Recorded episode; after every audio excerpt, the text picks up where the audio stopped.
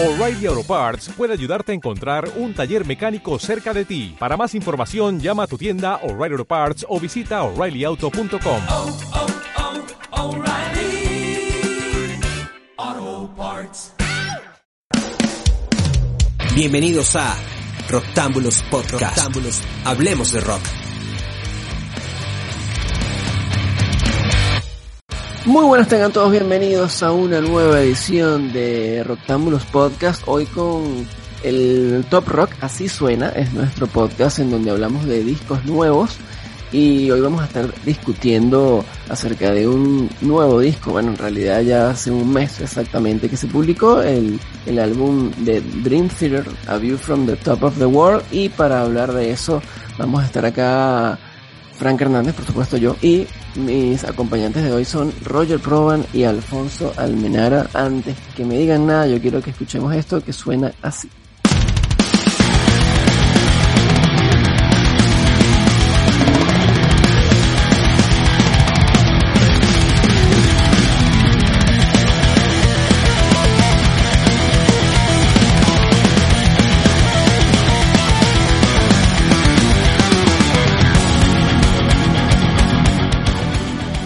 The Alien es lo que estamos escuchando allí de fondo, es el, el primer tema del disco y además fue el primer sencillo que se publicó ¿no? unos meses antes de que saliera. Recordemos que esto salió el 22 de octubre de este año 2021, exactamente hace un mes y por supuesto nosotros nos tomamos el tiempo de escuchar esto bien, de darle varias escuchadas, porque los discos de Dream son bien particulares y a veces a la primera no, no se le agarra la vuelta. Entonces, eh, ya yo creo que con un mes de, de tiempo está bien como para uno hacer una opinión este, más fundamentada. Así que, eh, antes que nada, bueno, yo quería preguntarles a ustedes chicos, eh, vamos a empezar con Roger. ¿Cuál fue tu apreciación de este tema particularmente que fue el primer sencillo cuando salió The Alien? Sí, salió el salió el, el 13 de, de agosto para ser más, más preciso. Exacto. Y pasó un poco desapercibido al principio, pero todo esto tiene que ver con una situación muy particular para mí con Dream Theater, donde me cuesta que la banda me impresione o yo de alguna forma como que superé un poco la fase Dream Theater. Tiene tambi- también que ver con, con la partida de Portnoy. No quiero caer en ese cliché, viste, no estoy, no, no voy a sacar una pancarta que diga volvé Portnoy. Pero sí, o sea, sí lo relaciono un poco con, con una cierta pérdida de, de capacidad de impresionar de la banda. Puede ser perfectamente que yo ya haya madurado hacia otro, en, en otra dirección que la banda, pero sigo leyendo a los fanáticos súper entusiasmados cada vez que se viene un nuevo lanzamiento, leo los comentarios, o sea, hay mucha, mucha expectativa y en mi, en mi caso fue como un poco tibia, con las escuchas sí mejoró bastante, pero si te fijas cuando termina esta introducción bastante pesada, bien machacosa, aparece un solo muy melódico de, de Petrucci, que es algo que es ya, o sea, venía muy bien hasta ese entonces y apareció eso y, y me la bajó un poco, porque fue como, Ajá, veo que se está volviendo, se está volviendo un cliché de él, que hasta lo vi incluso en Liquid Tension Experiment, en el disco que sacaron este año. Ok. Eh, pero igual, bueno, pregunto, ¿no te parece igual que esa es como la marca de, de Dream? Esa, esa fusión de pesado lento, pesado lento. No es como, no es como algo, no es una marca registrada. O sea, yo digo, para mí no es sorprendente y más bien sería raro que no estuviera. Sí, pero en este caso me, me resultó cansadora, cliché, como, como que Claro. de repente viene, viene la canción sorprendiendo, buscando un lugar diferente, aparece ese solo y no es que está mal, o sea, es una fórmula que le sirve y es como decís vos, es una marca registrada de Petrucci. Pero trata de hacer algo diferente, no sé, viste, Es o sea, nada, nada, es, es, es como, es como los, los, eh, hay armónicos de Zack Wild o el wow en, en, en Kirk Hammett. Hammett, claro. En, algún momento, en algún momento vas a decir, "Mm", y no querés ir en otra dirección, tipo, no querés guardarlo. No sé, Claro. no, simplemente no- es una tontería, pero es como ya escuchar ese solo súper melódico eh, Claro, que escuché ya muchas veces y que en realidad creo que lo digo más porque ya lo escuché a principio de este año cuando lanzaron el tercer di- disco de Liquid. Es una cuestión así, es, es como. Es en el mismo año, tipo, banca un toque. no está Sí. mal, no está mal. O sea, es efectivo, ¿viste? Nueve minutos eh, de canción. Primero que nada, viene ahí la banda cagándose en, en cualquier precepto que uno pueda tener de lo que un single debe ser. Más allá de que estamos hablando de una banda de, de metal y de metal progresivo. Viene ahí, tipo, teniendo la fe suficiente. No, no- no está mal. Creo que es medio. No, no. No puse mi. Mi. O sea, no jugué al disco por, por este. por este single. Con las escuchas igual mejoró. A ti, Alfonso, ¿qué expectativas te dio este tema cuando lo escuchaste? Bueno, sabes que estoy escuchando a Roger y estoy asintiendo porque tengo una percepción bastante parecida a la que él tiene. En principio diría que de este disco uh, se pueden decir muchas cosas, también no pasaría mucho si no se dice nada. Es uh, un disco de Dream Theater eh, hecho con todos los cánones que la banda ha sabido establecer durante décadas. Ah, habrá gente a la que le guste más que a otros. Eh, sin embargo, no, no, no, no, no lo siento, por supuesto, ni cerca de sus mejores momentos. Ah, Inspirado, tal vez, es la palabra. yo creo que Roger dice algo que es cierto. El- no sé. el- ha habido, o- intuyo que Roger sugiere que Liquid Tension Experiment han distraído la atención de Dream Theater eh, como centro de atención. Y yo me atreví en mi crítica en mi blog a sugerir que estos eran sus temas lado B. Todo aquello que les pareció bueno, pero que no lograba alcanzar las mejores cotas de su trabajo. Y decidieron, bueno, incluirlo como que también se dieron el lujo de hacer, bueno, un trabajo como The Agonist, que no pudo haber sido peor recibido ni tampoco ha podido envejecer peor. De ¿no? dije The Agonist. Claro, sí, yo estaba diciendo. Agonist. Estaba, antes estaba revisando el nuevo disco de Agonist. Pero no tienes razón. Ah, Claro, igual ahora que, ahora que azul. mencionás el tema de. Ahora que mencionás eh, eh, de Astonishing, que es un disco que por cierto, las escuchas me terminó gustando bastante. De hecho, hace poquito lo escuché para prepararme para este podcast. Después de ese disco, cuando salió Distance Over Time, que es el antecesor de, de este nuevo disco, hubo como una. unas eh, muy buena respuesta de parte de, de los fanáticos de Dream Theater diciendo que era una vuelta a las raíces, que era una vuelta al mejor estado de la banda. Y a mí me gusta ese disco, pero estaba bien, entonces, o sea, vení, vengo de ese de esa recepción personal de decir, ok, no entendería muy bien por qué están todos súper emocionados por este disco, que me parece un disco correcto, bueno, y me parece que A View from the Top of the World es bastante lo mismo, creo que sigue un poco la misma línea, presenta por ahí algunas cosas diferentes, em, me gusta que la banda haya apostado a una menor cantidad de canciones, son siete por cierto, em, que las canciones en sí no sean súper largas. eh, tal vez eso por- podría indicar de que están siendo conscientes de que ya, ya no pueden por ahí largar un disco de 11, 12 canciones. eh, 118 minutos. ya la creatividad no fluye tanto como para alargar tanto material. Entonces, por lo menos yo veo, cuando vi que tenían siete canciones, dije, ah, bueno, mejor, viste, eh, eh, menos, menos oportunidades de que la banda la pueda cagar. No, no, No, igual capaz, capaz lo hacen también pensando en las nuevas técnicas de, de escucha de la gente, que prefiere escuchar discos más cortos. Eso me parece bárbaro, hay que tener muy en cuenta hay, eso. que, hay que conversar, en todo caso, Roger y Frank, del, elefante en medio del salón, ¿no? Y es que este disco, The View from the Top of the World, realmente no tiene ninguna canción integralmente memorable. Todas las canciones tienen momentos, unos más que otros, pero no hay ningún tema que te deje realmente impactado. Que te lleve a la cima del mundo.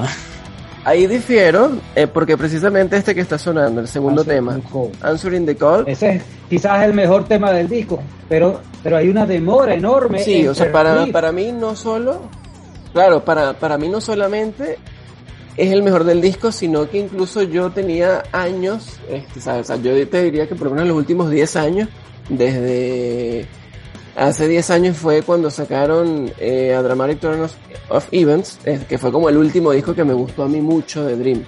Este, o sea, todos los demás me parecieron buenos, pero no, no, o sea, como que no tanto. Y tenía tiempo que no me gustaba tanto un tema. O sea, así tipo de que se me quedara en la cabeza y lo quisiera escuchar mil veces más. Y dije, wow, qué buen tema. Lo escucho, lo escucho, lo escucho. Me parece muy, muy bueno. A mí me- pasó eso con en el anterior disco con A Pale Blue Dot.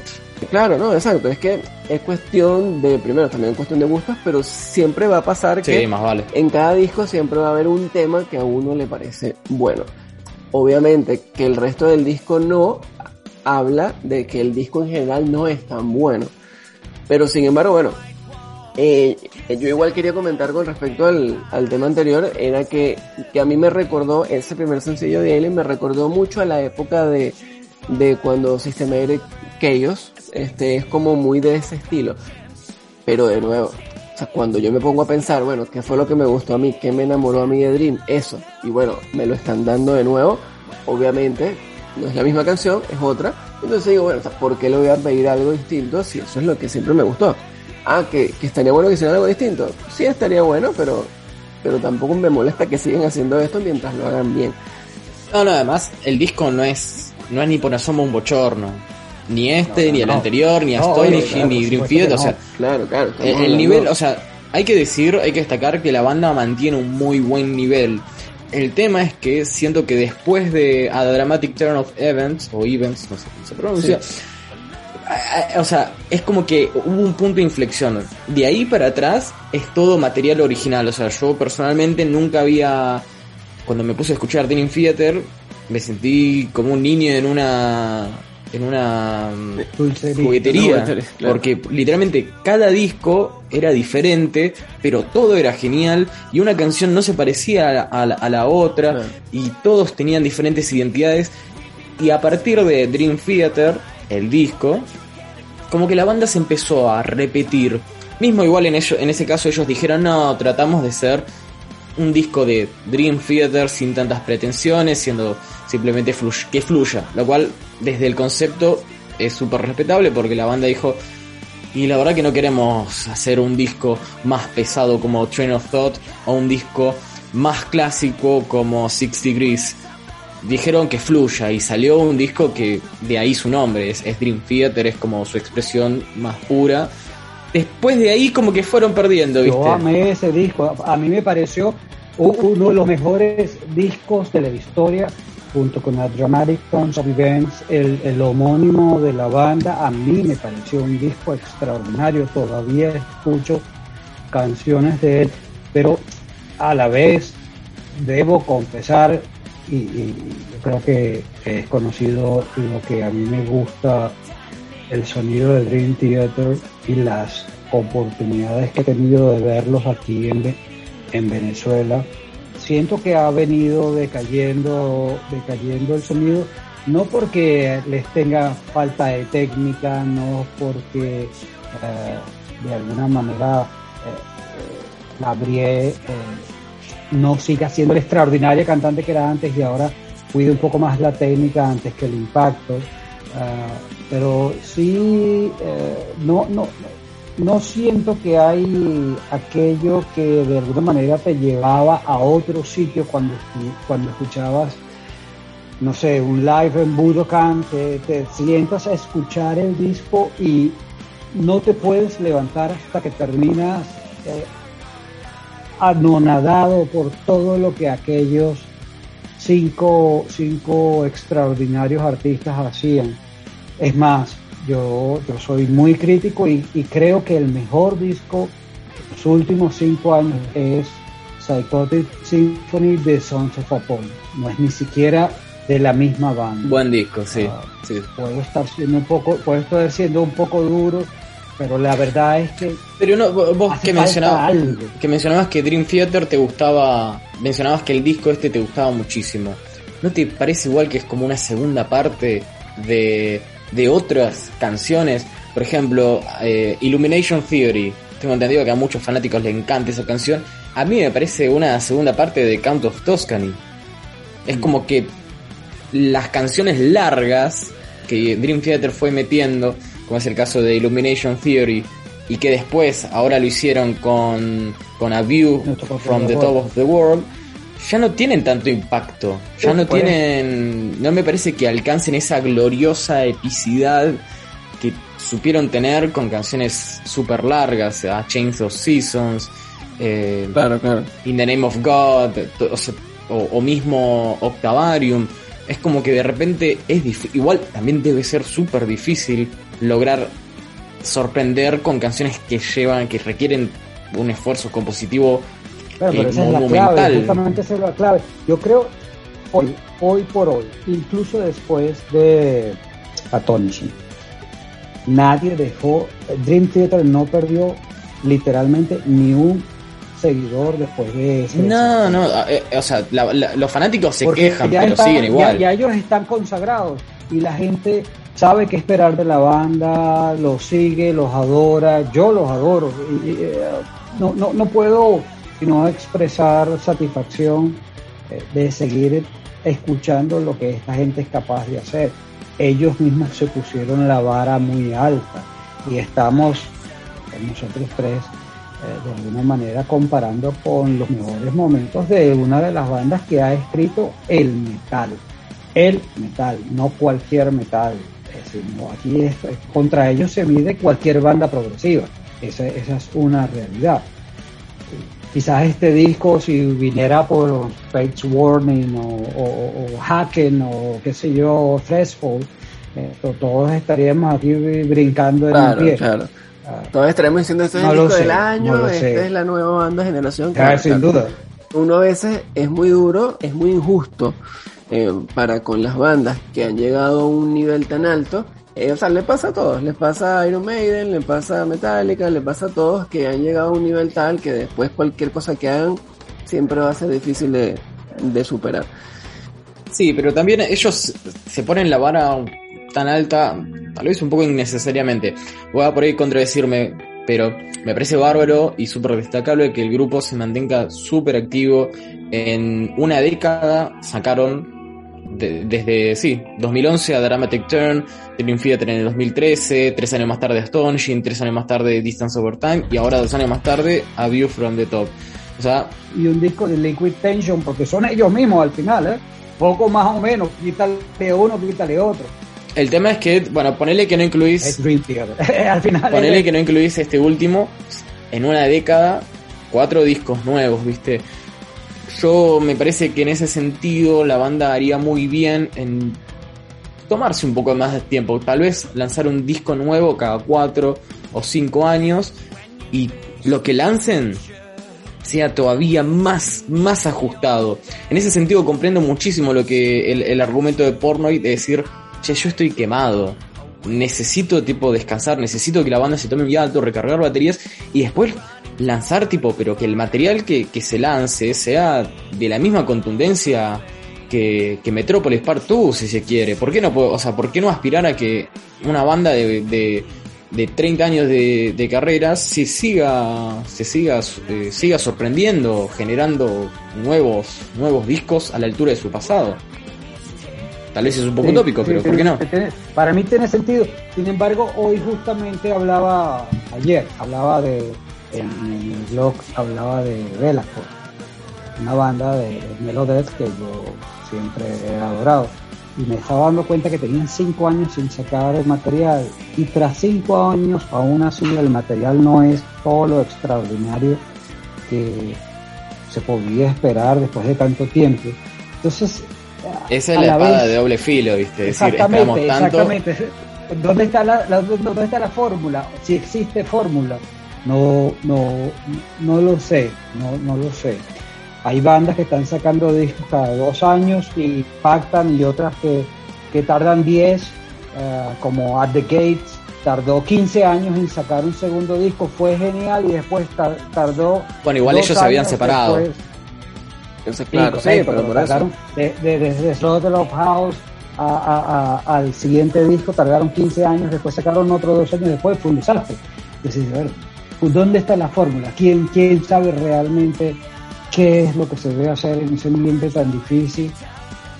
Y reitero, también es, somos lo, que decía Frank, lo que dices tú, Roger, somos muy injustos en un mundo que ha cambiado tanto en, lo que se refiere a grabaciones y a, y posibilidad de las bandas de prestar, de presentar nuevo material, a diferencia de los años 70, 80, 90, donde cada seis meses podías llegar a sacar un disco, pues ahora es mucho más difícil y esta gente, incluso los consagrados, tienen que tomarse incluso años para hacerlo. No, no, no es fácil. Al, final, hay, que verlo, y, me perdonan la disgregación y el tiempo que me estoy tomando, pero eh, hay que verlo desde el punto de vista de uno, del oidor, del, oyente. Mira, ¿te gusta o no te gusta? Y al punto al que vamos con, con A View from the Top of the World, eh, es un disco que está bien, es un disco que está bien hecho, pero a nivel de producción no puede ser de otra manera, es una banda que tiene todos los recursos suena bien. Eh, sin embargo, no es un disco que yo pueda decir, o que creo que nadie en conciencia puede decir, está dentro de los cinco primeros discos de la discografía de, Dream Theater. No lo está. No creo que ellos mismos serían capaces de decirlo, eh, pero bueno, lo, es disfrutable, ahí tiene momentos interesantes, hay canciones que, que brindan instantes que valen la pena sin embargo, no. Tienen, instantes, como, como dices, o sea, incluso, por lo menos esto que estamos escuchando de fondo, que es Invisible Monster, que fue el segundo sencillo. Eh, a mí ese sencillo no me mató mucho, pero me gusta el solo. El solo de guitarra me parece. El solo está muy bueno, sí. Me parece, y, también es la misma cosa melódica, pero tiene como un jueguito distinto, ¿no? Le da un toque distinto al Petrucci. Pero bueno, son cosas. El tema es que, claro, yo a veces también pienso, bueno, Petrucci, por ejemplo, cuando no sé si alguna vez han visto en video o en vivo a Petrucci este, eh, con su faceta solista. Este, o sea, cuando él toca solista, que ni siquiera tiene cantante, es él y su guitarra. Y, y, es eso, es ese tipo de solo. O sea, ya él tiene una manera de tocar en la que uno reconoce esos solos. Y uno dice, epa, pero ese solo es Petrucci. Entonces, bueno, obviamente yo, o sea, yo eh, en ese contexto, estas cosas no me sorprenden y es más bien hasta aprecio que sea que, que, sea bueno, porque él podría componer lo que quiera. Y sin embargo, bueno, eligió algunos que, que me parece que están bien hechos, eh, que no son diferentes, pero porque eso es lo que él hace y es lo que ha hecho siempre con Dream. Él es la cabeza, él es la mente maestra ahí, el productor, eh, eh, el líder de la banda realmente. Y, y yo siempre pienso eso, mientras lo haga bien, es bienvenido sea. como dices, este no es un disco que uno considere que está entre su top 5 de toda la carrera, pero tampoco es un disco que uno diga que no voy a recomendarle a nadie o que va a hacer que alguien lo va a escuchar y va a decir, no, qué malo o intrascendente, o sea, no. No, no, y, hay que también destacar que son músicos honestos, no de vuelta, este disco no es un no es un error, no es un paso en falso, por ahí no tendrá el mismo impacto que sus otros discos previos más celebrados, pero sigue demostrando una banda comprometida con su arte, comprometida con sus canciones, en hacer lo mejor posible. Y es eso, tal vez es una cuestión de, estamos en el quinceavo disco de estudio, no va, no va a tener por ahí tanto impacto, porque por ahí el artista dice, y la verdad que no quiero ponerme a hacer una búsqueda artística, creativa, de, de darle una identidad completamente nueva a este nuevo disco, quiero componer lo que se me canta y es lo que sale y la verdad que se los nota felices a ellos. Tienen una buena relación.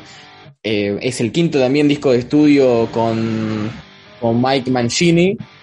eh, y Just- justamente a ese punto está iba, bien porque- integrado, son una banda estable. O sea, el, el recuerdo de, de Pornoid, si bien sigue presente, ya no es una sombra detrás de ellos de que vuelva a Pornoid, que vuelva a Pornoid. Ya se superó y se los muestra súper felices, comprometidos, no, no, no, no se ve una banda en conflicto, sin rumbo, sin, sin ganas. Sí. Simplemente por ahí no tendrá tanto impacto cuando- porque de vuelta es el quinceavo disco. Fíjate cuando en 2011 sale el Dramatic Tons of Event, que, que realmente, yo me acuerdo muchísimo porque ese fue el año cuando comencé el blog, que el, el mar de fondo de la salida de, de Magnini y la entrada de Porno eh, fue terrible. Fue, la al, verdad revés, fue al revés. caso- La salida de porno y la entrada al de al. Al revés.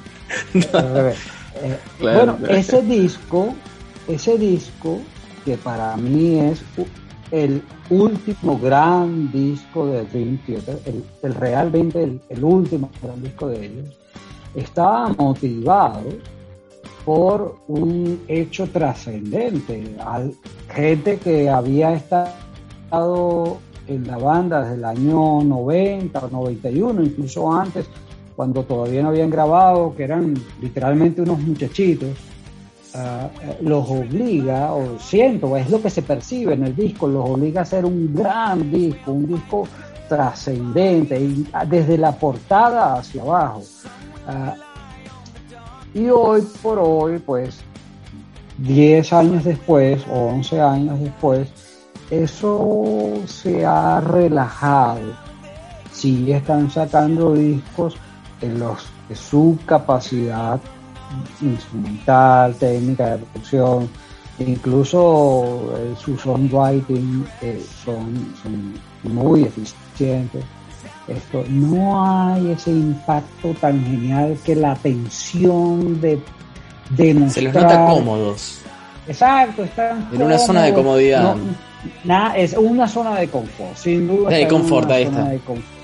Ahí está. Y eso trae sus No hay, efectos. no hay más que escuchar a, a, a Sons of a Pop. Y yo sé que me acabas de decir que no es Dream Theater. No, No, no, igual tiene. Theater, pero a la vez tiene su, su elemento Dream Theater. Eh, tocando el- eh, este tema de Pink Floyd con una capacidad técnica extraordinaria. Seguramente la tocan incluso mejor que Pink Floyd, como la debió haber tocado originalmente pero no hay la atención de el convencimiento de voy a arrasar con todo. No, este es un buen disco, un disco que cumplió y habrá gente incluso que diga, no, bueno, aquí hay canciones que para mí son himnos. Sin embargo, para el- la gran masa, pues los que escuchamos Dream desde hace 20, 25 años, eh, es otro disco Dream. Claro, esto creo que es un disco para el fanático. Porque Sí, alguien no, que se está metiendo, un nuevo, o sea, alguien que está buscando. eh, no, un, un- un fanático nuevo, no sé si se impresiona. Creo que va para otras otras bandas de metal progresivo. Eh, No sé, porque todo va a depender de qué le gusta a ese fanático nuevo. A veces uno, uno entra en una banda o en un género no tanto por, por el género, sino por el, el tema que te guste la canción. Dice, ay, me gusta esta canción, indiferentemente del género que sea, te dice, ah, mira, me gustó la canción, y vas y buscas lo demás. Entonces, ahí, ahí es como muy relativo. Pero yo les quería preguntar era, ¿cuál es para ustedes el, el mejor tema de este disco? O sea, ¿cuál, cuál les gustó más? En mi caso es el que el track número 5, que es el que le sigue ahora que estamos escuchando, que es Sleeping Giant. La canción a la que me refiero es Transcending Time, que es la canción, no sé si es que es mi favorita porque es lo mejor del disco, sino que fue la que hizo clic más rápido. Cuando escuché el disco fue como, hey, esto tiene un aire medio single, pero al mismo tiempo no lo es. Es compleja, ¿no? Me, me gustó, me hizo acordar un poco a Rush, incluso a los fanáticos de, de ellos les va a gustar esta canción en particular. Aunque al mismo tiempo también es, es medio como. Ah, ah, le salió de Permí- taquito. permíteme decirte que ahí hay un homenaje a Rush, pero obvio, la entrada Sí, sí, es sí. un, un fly by night, un, un- algo así es la idea y sin duda estás totalmente ubicado en lo que quisieron hacer. Lo que pasa es que ese tema después decae mucho y entra en unos tres o cuatro minutos de un sopor que uno dice, bueno, pero ¿para dónde vamos? Y ese es el, el punto del disco. Tiene unos riffs muy buenos, tiene unos intros a veces excepcionales, pero después tiene unos desarrollos que te pido honestamente, Roger, que me digas, ¿qué tema realmente sales tú de un ascensor esto silbando diciendo, wow, me dejó impactado, esto lo voy a recordar durante días? En mi caso, la verdad es que No, es difícil, viste. No me pasó lo mismo, por lo menos que en el anterior disco, con Distance. Me pasó lo que vos me decís con A Pale Blue Dot, que de entrada me pareció increíble. Fue como, lo escuché todo ese disco y venía medio como un poco decepcionado porque dije, está bien, no es de Astonishing. O sea, fueron, volvieron a, algo más clásico para Dream Theater. Si bien valoro mucho el, riesgo artístico que tomaron con The Astonishing. Eh, y venía escuchando todo el disco sin sorprenderme mucho y cuando llega fue como un poco agridulce porque justo con la última canción es con la que me vuelan la cabeza y me dio como que quedó un mejor balance personal de ese disco gracias a esa canción y al día de hoy la sigo escuchando y me sigue encantando la puedo incluso meter en, en como un, en un hipotético grandes éxitos de la banda si tuviera que incluir canciones de la última época. Pero con este disco todavía no me pasó y, y lo escuché lo estuve escuchando un montón este mes. De, o sea incluso fue como de a poquito no me sobreexigí porque más allá de que es metal progresivo y que las canciones son largas y que requiere una escucha más atenta no es algo no es algo que me había pasado con otros discos que fue más instantáneo el por más que fuera súper desafiante la escucha con este disco requirió todavía mucho más y eh, poder desgranar un poco las composiciones, o sea, requirió su tiempo y aún así no, no, no me quedé con, con algo que vaya a perdurar tal vez en mi mente. Sí, a mí em, em, me parece que, que hay un par de temas que son rescatables, que son también Answering the Call y Sleeping Giant. Especialmente Sleeping Giant me, me gustó. Sin embargo, bueno, un poco reiterando lo que dije antes, hay unos pedazos en el medio de la, de la, de la canción que han podido haber sido obviados Uh, Sleeping Giant tiene, tiene un riff intenso, muy uh, uh, memorable, épico. Sin embargo, decae la emoción luego de los desarrollos progresivos. ¿no? Obviamente estamos sí. hablando de Dream. Claro. No, no, podía ser de otra manera, pero han, ha podido elevar el, el, aquellos riffs bien logrados a, y haber derivado sobre ellos. Pero, sin embargo, no, no, no desdicen de ese par de canciones. Mención adicional, A View from Top of the World. No es un mal tema, pero no tiene realmente en esos 20 minutos largos toda la magia toda la magia que uno espera de Dream, pues, todos los cambios, las vueltas, ah. la, la, sacada de vísceras y la, y la metida de vísceras nuevamente. Eh, no, pero, no, pero no claro, pero, pero ¿te parece, te parece bueno o te parece malo, más bien, a View? O sea, te digo porque la pregunta Mira, ahorita yo- era cuál yo- te parecía el mejor, o sea, por eso quiero aclarar. O sea, estás hablándome de A View porque te parece lo contrario. Bueno, definitivamente para mí los mejores son Answering the Call y Sleeping Giant. No me parece que View from the Top of the World sea un tema malo.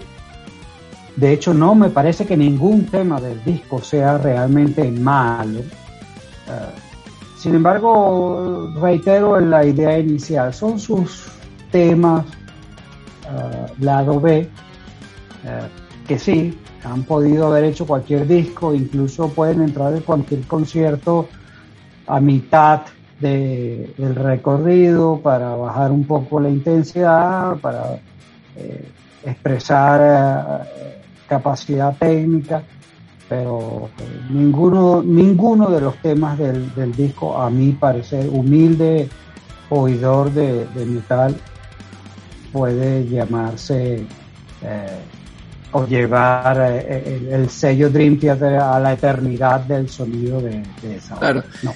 Este que estamos escuchando ahorita en, en el fondo, que es Awaken the Master, que también fue, ha sido el tercer sencillo, tiene un video. Este también es un tema muy particular en el sentido de que acá eh, Petrucci experimentó grabando con una guitarra de ocho cuerdas y es también uno, una de las cosas como que, que le dio de que hablar un poco al disco antes de que saliera, por todo aquello de, de cómo iba a sonar eso. ¿no? Yo, yo, yo he leído gente que habla de las ocho cuerdas de la guitarra de Petrucci. Eh, yo no, a pesar de que charrasqueo la guitarra, no me puedo sentir ni muchísimo menos músico ni, ni tener la, la, la impronta para criticar o comentar sobre su capacidad técnica. Yo creo que la tiene toda y que no hay gente sino que lo que hace es seguirle. Y me limito a pensar que el impacto es relativo.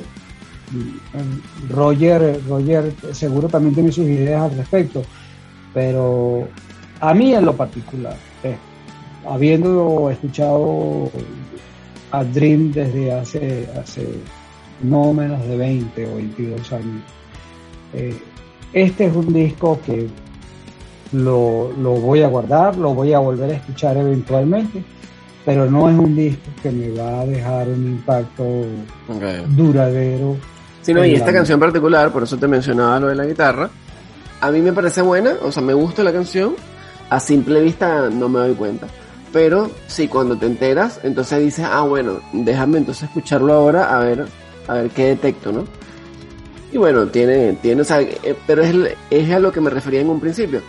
El tema con Dream es que Dream siempre ha sido una banda que hay que escucharla muchas veces. Entonces es muy probable que dentro de un año yo esté escuchando este disco todavía y, y ahí sí, entonces ahora sí encuentre el sonido que tiene la, esa guitarra de ocho cuerdas en esta canción y cualquier otro detalle porque son detalles. Es como, es como cuando ves una película muy complicada que está llena de, de secretos y detalles por todas partes, pero en la primera vuelta no los notaste.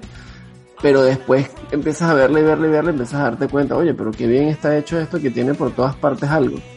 Es obvio que, que a Dream ya, ya se le han agotado los recursos de sorpresa.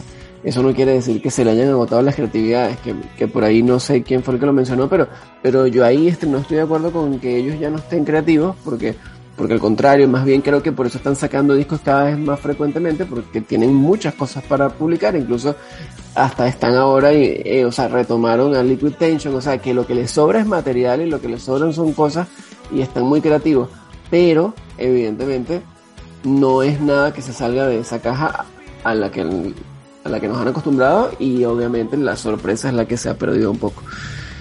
Y el último tema, bueno, justamente lo que mencionabas ahorita, eh, Alfonso, el tema que estabas mencionando que, que era como un poco decepcionante, bueno, quería preguntarle a Roger también, bueno, cuál era su visión sobre el tema que le da nombre al disco, A View from the Top of the World, que, que además es, bueno, la canción más larga y la canción además está separada en tres, en tres movimientos. Este, eh, particularmente, bueno, yo a, a mí me gustó el segundo movimiento, es, que es como la balada, porque también algo particular es que este disco no tiene baladas. Es un disco que, que todas las canciones son, son bastante para arriba, pero esta canción, obviamente, al ser tan larga, bueno, tiene que tener una parte un poquito más suave y, y que, y que, o sea, podríamos decir que la balada está ahí, que, que es un movimiento que, si no me equivoco, se llama Rapture of the Deep, que viene siendo justamente el, ese centro de la canción, que es bastante suave y que tiene unos, unos solos bastante particulares, está bueno. Pero, pero en general, claro, es, coincido con Alfonso ahí en que la canción, eh, o sea, es como, como obra épica de 20 minutos a los que nos tiene acostumbrados Dream, no va a ser un tema que vaya a trascender como tantos otros, o sea, porque ellos, ellos han hecho, o sea, ya Dream nos tiene acostumbrados a estas canciones súper largas, pero evidentemente este, les cuesta superar sus obras maestras y en ese aspecto esta no lo logra. Pero ¿cómo lo viste tú? Yo lo hubiera, yo lo hubiera sacado, ¿eh? Ah, Lo hubiera bueno. sacado del disco. Ok. No, Ay. pero sí, no. Pero porque posta me parece. Me parece que es un eco de otros ecos.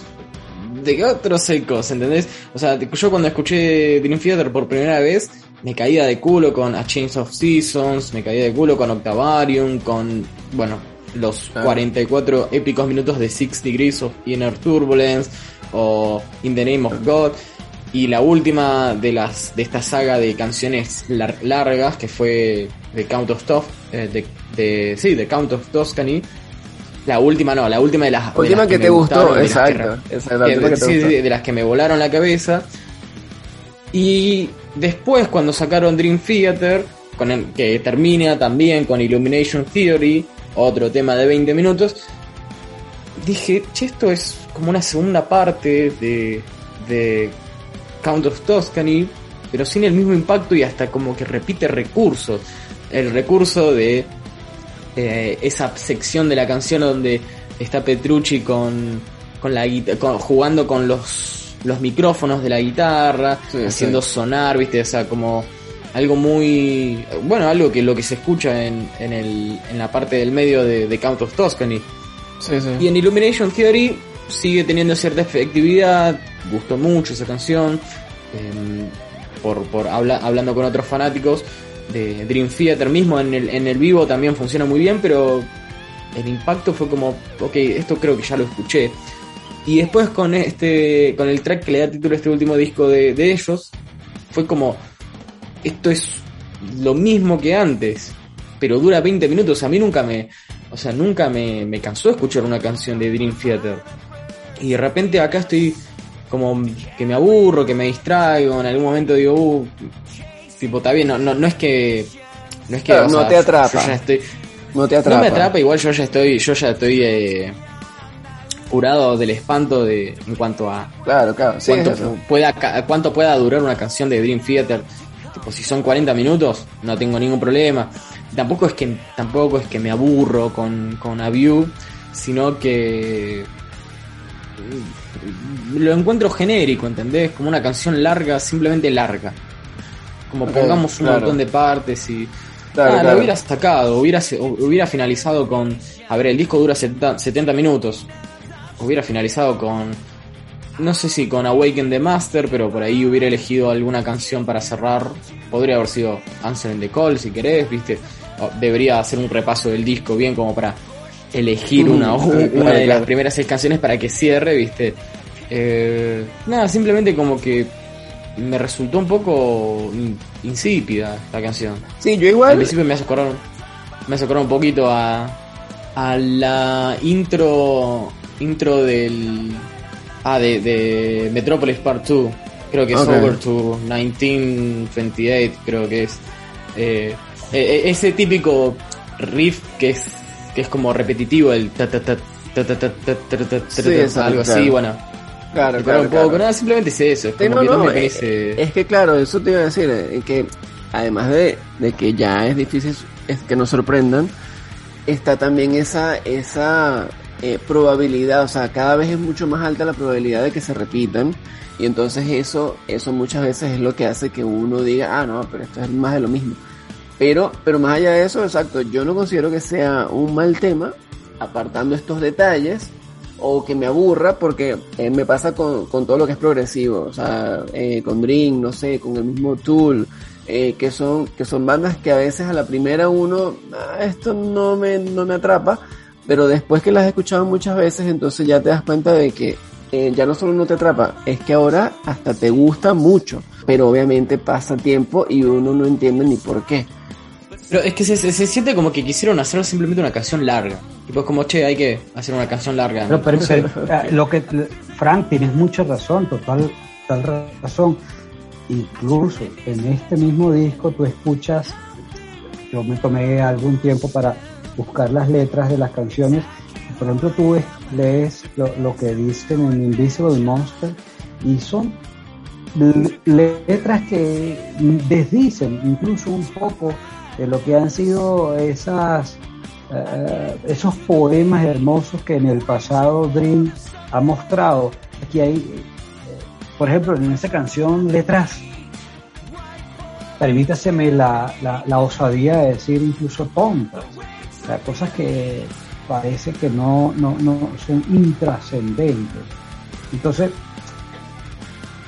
reitero, el disco no es malo, pero el disco tampoco es genial ni muchísimo menos. Y ya comienza a hacer bastante tiempo desde la última vez que escuchamos un disco de esos que destapa la, la tapa de la olla de, de la banda. Claro. Hay gente que lo ubica eso en Dramatic Thoughts of Events o el mismo homónimo. Para mí es uno de los mejores discos que ha hecho la banda en los últimos 10 años. De ahí para atrás no, o sea, pero, pero en los últimos 10 años me parece que sí está en ese top. Eh, o sea, tendría que reescuchar los otros ahora y comparar, pero, pero así en esta primera, o sea, en, este primer mes y, o sea, que lo he escuchado ya varias veces y todo eso, me parece que, que está bueno y, y es lo que te decía, hacía tiempo no me enganchaba con algunos temas tanto, ¿no? Entonces oye, tiene, tiene temas buenos. Ya para cerrar, bueno, quería era como preguntarles un poco acerca de lo que viene siendo entonces justamente, ya son 10 años de la banda con, con, con Manguini, incluso creo que, que el hecho de que hayan hecho, eh, valga la redundancia, este año un disco de Liquid Tension también hace como un poco, eh, como cerrar ese ciclo de que bueno, que este, o sea, están bien con porno, o sea, las cosas están bien, ellos por un lado, nosotros por el otro, y en ese aspecto, a mí este disco me da como la sensación y la esperanza de que empieza una nueva banda. O sea, como que ahora sí van a empezar a hacer discos buenos. Oye, oye, eso lo esperamos todos. Discos mejores, en con todo este caso. disco, exacto, exacto. No, claro, bueno, además exacto, porque fíjate, también primera vez que, que, que trabajan con Andy Snip, el de Judas Priest, y bueno, el productor tan de tantas Sí, bandas. De. Exactamente, que, que- Está bueno, ahora que lo mencionas, está bueno que no les haya. O sea, Andy Snip tiene un sello como, como ingeniero de sonido. Y a veces ese sello puede neutralizar un poco las, la personalidad sonora de las bandas, porque de repente empiezan a sonar todos más o menos parecidos. claro. Pero destaco que Dream Theater no perdió su. O sea, no dejó de ser Dream Theater. Suena, suena a ellos, ¿viste? No suena a otra banda, ni suena a que, ah, esto ya lo escuché. o sea, Que encima sería- hoy, hoy en día es difícil. que, es difícil. que un, que un mezclador cambiara el sonido de esa banda. Sería un atrevimiento absoluto. Sí, pero también tiene que ver, tiene que ver con que Petrucci está muy involucrado en el proceso de grabación y está muy metido en todo, entonces él va a ser el que mande. Claro, e- es verdad que es verdad que Andy Snip no es el productor, él fue el ingeniero claro, de claro, sonido. el que mezcla. Eh, claro. hizo hizo el Exacto, mastering, exacto. o sea, hizo la mezcla, hizo el mastering, pero la producción siguió de todas formas estando a cargo de Petrucci. Sí, y sí, además exacto. también hubo una producción adicional, adicional de, bueno, yo no lo conozco, pero se llama. James Mesling Correcto. o GBT. Eh, yo lo que decía era que, que el hecho de que trabajaran con Andy Snip, eh, primero que el, el que mezcla es el que, el que hace la edición. O sea, No, decirlo al final es el que le po- pone el agudo donde le gusta. Exacto, el que pone los graves, el que pone los agudos, el que pone, el que hace que suene de alguna manera particular. Y evidentemente eso es el primer paso antes de, de producir. Respondiendo tu pregunta, Frank, la verdad es que no veo a Dream Theater o incluso Liquid Tension eh, quitándole el pie al acelerador. No lo veo. Yo siento que ellos están en búsqueda de algo. Por eso tanto material recientemente. Ah, al menos Igual está bueno eso, puede- muestra un, puede que me sienta género con hambre. Que, que sean los deseos del fanático seguidor de la banda que quiere que nuevamente estalle un- un- una genialidad de la banda. Y, y de pronto en, en cinco años no sacan nada, pero no creo. Siento que detrás de todos estos discos, de todas estas producciones, hay una intención de una sensación de que hay algo por hacer todavía. Y no me extrañaría ver, escuchar ah, y ver algún trabajo de esta gente en un plazo de 18 meses, dos años máximo, nuevamente intentando cautivar a, a los seguidores. Sí, no, y más ahora que además tienen su propio estudio. Este también es un disco que, que es, el, es el primer disco que publica Dream en su propio estudio. Así que ahora imagínate, ahora van a, van a estar ahí, o sea, ya no tienen que pagar horas, así que ahora pueden estar todo el día y toda la noche ahí haciendo lo que quieran. Esperemos, bueno, esperemos que saquen este material frecuentemente y, y los seguiremos criticando y destruyendo. No, no, destruyendo nada. Nah. Digamos que es constructivo, porque al final todos coincidimos en que es buen material, pero para la vara que claro. ellos mismos han elevado, pues quizás no Claro. alcanza las Es cotas difícil. geniales. Sí, sí, total. Bueno chicos, gracias, gracias por su tiempo, por sus opiniones. Este, es, me gusta sobre todo cuando cuando no estamos en la misma línea, porque así hay más debate y entonces es más interesante. Sí, sí, anda la puta que te parió. Así que buenísimo. Gracias, por supuesto, a todos los que se Anda, quedaron. anda, anda a peinarle, anda a peinarle la barba a Petrucci. Claro, claro, sí, Eh. sí, sí, sí. Ah. Dios mío, que, que se afeite. Para mí esa es la razón, esa es la razón. Tipo, se tiene que afeitar y va, vuelve el Dream Theater del 2000, de principios de los 2000. Sí, ese, sí, puede Es esa, esa barba, es esa barba, le quita poder. Sí, vamos, vamos a hacer una campaña a ver, a ver si funciona. Pero bueno, esto fue todo de, este podcast de Así Suena. Estuvimos hablando acerca de A View from the Top of the World, lo más reciente de Dream Theater, que salió el 22 de octubre. Estuvimos hablando al respecto de eso Alfonso Almenara, Roger Proban y un servidor, Frank Hernández. Y nos despedimos, los invitamos a que nos escuchen en nuestros otros podcasts, que, por supuesto están en todas las plataformas de streaming. Y, a- y a seguirnos en las redes sociales como Rectángulos. Muchas gracias por estar allí y nos encontramos la próxima. Hasta pronto.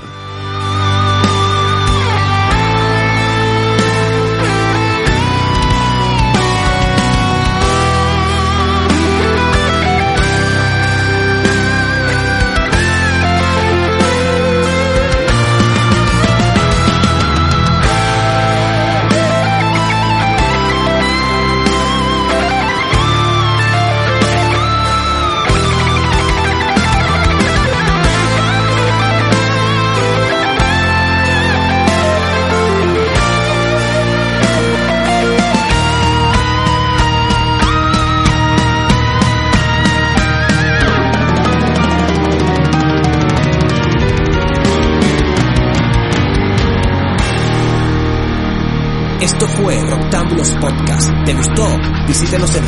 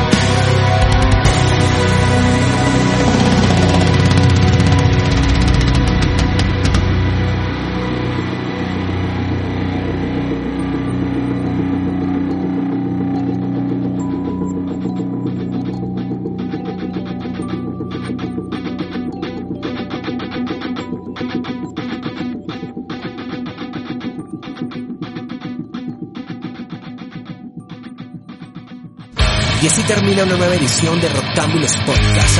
Podcast. Visítenos en roctámbulos.com y en las redes como arroba roctámbulos. Roctámbulos. Roctámbulos. Hola, buenos días, mi pana. Buenos días, bienvenido a Sherwin Williams. ¡Ey! ¿Qué onda, compadre? ¿Qué onda? Ya tengo lista la pintura que ordenaste en el ProPlus app. Con más de 6.000 representantes en nuestras tiendas listos para atenderte en tu idioma y beneficios para contratistas que encontrarás en aliadopro.com. En Sherwin Williams somos el aliado del PRO.